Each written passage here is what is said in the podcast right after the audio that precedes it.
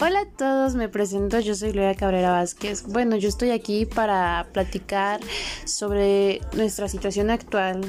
Eh, esta pandemia a todos nos ha afectado, pero yo he visto que no todas las personas usan el cubrebocas o, o sí lo usan pero no lo usan adecuadamente, no toman su distancia necesaria y la correcta, eh, no, no usan gel antibacterial, ante todo tenemos que usar gel antibacterial, nuestra distancia, nuestro cubrebocas, para que podamos hacer que esto del COVID disminuya y podamos salir a la calle como antes, podamos convivir con nuestros seres queridos. Y pues solo quiero que tomen conciencia sobre todo lo que está pasando y tenemos que acabar con esto, no seguir contagiándonos.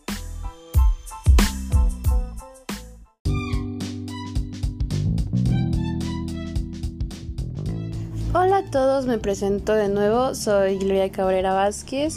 Eh, bueno, el tema del día de hoy es sobre el Día del Amor y la Amistad.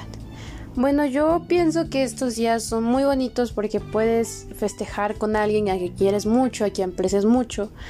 Pero pues hay veces que no todas las amistades son reales. Tenemos que fijarnos bien en quiénes son las personas que de verdad están con nosotros y quiénes no.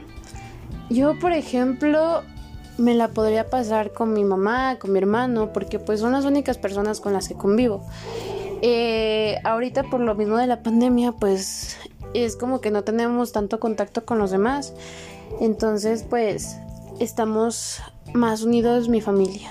Em, también algunas personas, algunas chavos, adolescentes, como yo, como muchos, pues se la podrían pasar con sus novios y así. En este caso a mí me gustaría pasarlo con mi novio, pero desafortunadamente él y yo no vivimos en la misma ciudad. Entonces pues es algo que de cierta forma es difícil, pero pues tenemos que aprender a vivir así y pues nada, celebrar el Día del Amor y la Amistad, convivir y pasarla bien. Gracias, hasta luego, hasta la próxima.